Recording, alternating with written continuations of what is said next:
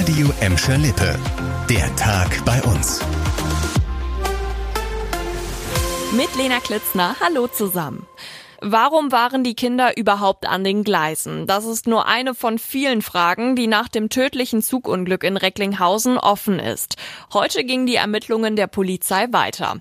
Es sollte heute zum Beispiel auch die Leiche des zehnjährigen Jungen obduziert werden, der bei dem Unglück ums Leben gekommen ist.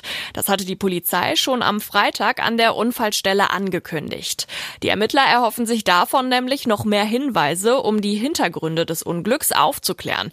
Weitere Infos dazu hat Ingo Arndt aus Recklinghausen für euch. Der Zehnjährige und ein Neunjähriger, beide aus Recklinghausen, waren am Donnerstagabend von einem Güterzug erfasst und wohl mehrere hundert Meter mitgeschleift worden. Während das jüngere Kind durch eine Notoperation gerettet werden konnte, erlag der Zehnjährige seinen Verletzungen.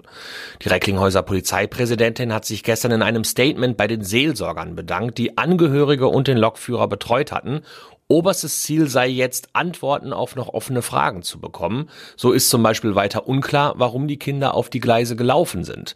Die Ermittler bitten mögliche Zeugen, sich zu melden. Der schwer verletzte Neunjährige, der wird nach dem Zugunglück noch in einer Klinik behandelt. Sein Zustand sei unverändert, das hat ein Sprecher der Polizei heute bestätigt. Wann auch er zu dem Unfall befragt werden kann, dazu könne man noch keine Angaben machen, heißt es. Die Polizei versucht auch immer noch herauszubekommen, wer hinter dem Hackerangriff auf die Hochschule Ruhr-West steckt. Das ist noch nicht geklärt, aber heute, da gab es dann zumindest schon mal eine gute Nachricht.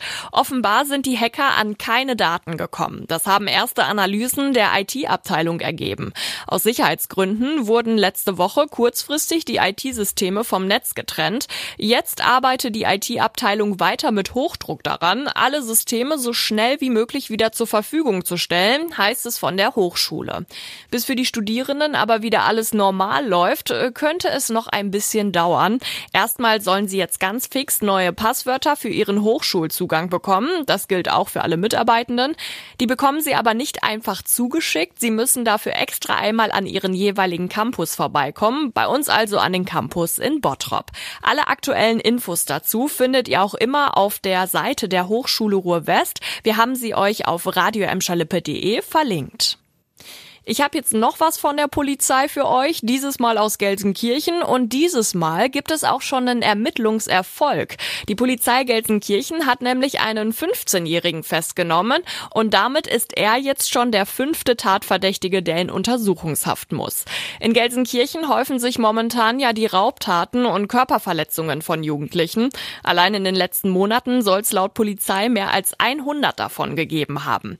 Gegen den 15-Jährigen hatte die Staatsanwaltschaft Staatsanwaltschaft auch schon einen Haftbefehl beantragt. Er soll nämlich gleich mehrere schwere Raubdelikte begangen haben. Und in der Vergangenheit wurde er auch schon mal zu einer Jugendfreiheitsstrafe verurteilt.